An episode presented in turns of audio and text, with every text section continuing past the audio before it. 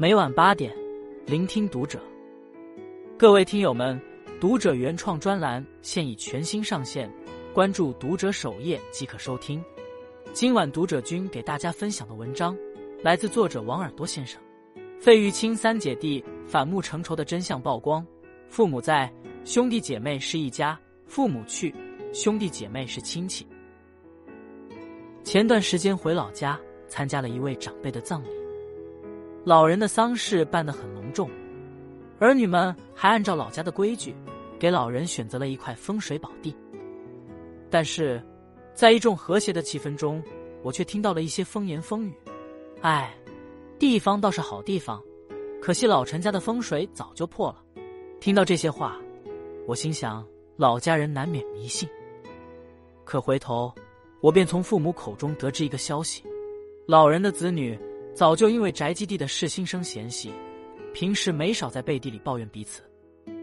老人刚刚下葬，那边兄弟姐妹几人便因为家产的事情闹得不可开交。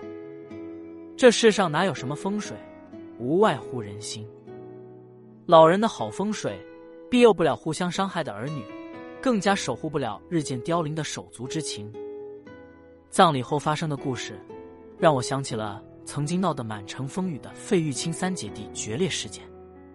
费玉清的姐姐早年出家，法号横竖。按理说，这样一位出家人早已六根清净，可却因为钱和亲弟费玉清、张飞二人闹翻。二零二零年九月七日，横竖召开新闻发布会，全球直播公开讨伐两位弟弟。他斥责弟弟们小肚鸡肠，一毛不拔。还毁掉了他的形象。说到激动处，还诅咒道：“棒僧要割舌头下地狱。”舆论一片哗然。横竖原名费贞玲，是二十世纪七八十年代红极一时的女歌手。年少时由于家境贫寒，作为大姐的她，为了帮助父母照料弟弟，付出过很多。当年，费贞玲不仅供养弟弟们读书，还为了让两个弟弟。有一个好前途，不惜用自己的事业为他们搭桥铺路。两位弟弟也不负所望，一个走向了台湾综艺主持一哥的宝座，一个成为家喻户晓的歌手。功成名就后，两个弟弟也投桃报李。就算姐姐在金钱上挥霍无度，他们一开始也是有求必应，但每次都是几百上千万的债务，最后连他们也有些力不从心。二零二零年年初。横竖在社交媒体上发长文爆料，自己被一位名叫江宝莹的信女拖累，欠了三千多万元的高利贷。突如其来的消息，不仅让舆论一片哗然，更让两个弟弟大惊失色。张飞在接受媒体采访时，痛斥横竖退出演艺圈四十年，他和费玉清已经帮姐姐还了两亿多新台币。为此，姐弟三人甚至签下保证书，表示弟弟不再帮姐姐还债。但是姐姐始终认为弟弟们忘恩负义，矛盾愈演愈烈。小哥没大红时，我帮过他很大的忙；还有飞哥，我也帮过他。怎么他们帮我那么点忙，就记得那么大？我帮过的，他们都不算了吗？他们给了我两个亿，一个失忆，一个回忆，是亲三分克，不克便成仇。面对姐姐的得寸进尺，弟弟张飞也痛心的说。以前我和费玉清看在父母面子上，帮他处理债务。现在父母走了，我和费玉清也打算过精打细算的退休生活。必要的时候，不排除和他脱离姐弟关系。费玉清姐弟三人的矛盾由来已久，只是因为父母在，他们的矛盾始终没有激化。演员高亚麟曾说：“父母是我们和死神之间的一堵墙。父母健在的时候，一家人其乐融融。”父母居中调停，兄弟姐妹再大的仇恨都可以消除。父母不在了，我们的生命只剩下归途，要做的也只剩下对自己的人生负责。知乎上有人问：兄弟姐妹之间能反目成仇到什么地步？有人回答：亲人亲，亲上亲；亲人仇，仇上仇。这种兄弟姐妹反目成仇的戏码。往往在父母老去，甚至父母离世之时展现的淋漓尽致。视频博主房小琪说过这样两个故事：二零一三年秋，北京的不动产登记大楼门口，一辆小轿车还没停稳，一个中年人就从后座抱出一个风烛残年的老人，往过户大厅跑。当时正值北京深秋，老人上身穿一件毛衣，下身只有一条秋裤、一双拖鞋。等博主忙完自己的事情出来。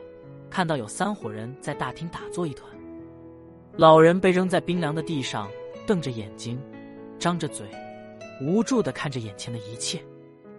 他们是老人的儿女，这是老人生命之火即将熄灭前看到的最残忍的一幕。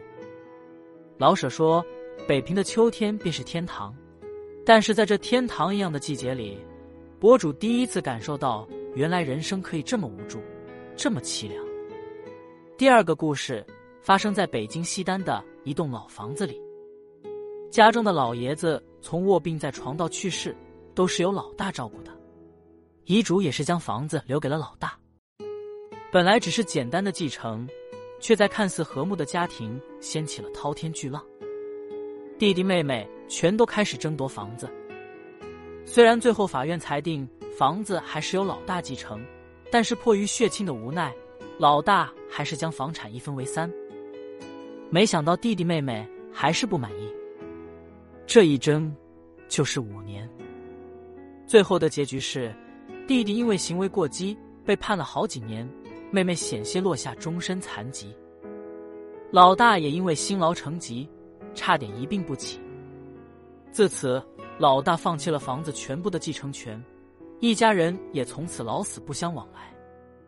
父母是家的基础，更是家庭利益的传承人。如果一个家庭失去父母的主导地位，那么兄弟姐妹之间的利益冲突往往会凸显出来。再亲的亲人也得明算账，账没算清，一定绝情。看到一句话，感触很深：兄弟姐妹之间的感情，多半会死于成年。父母在时，兄弟姐妹是一家。一起回忆着相似的童年，一起缅怀着过去的憧憬。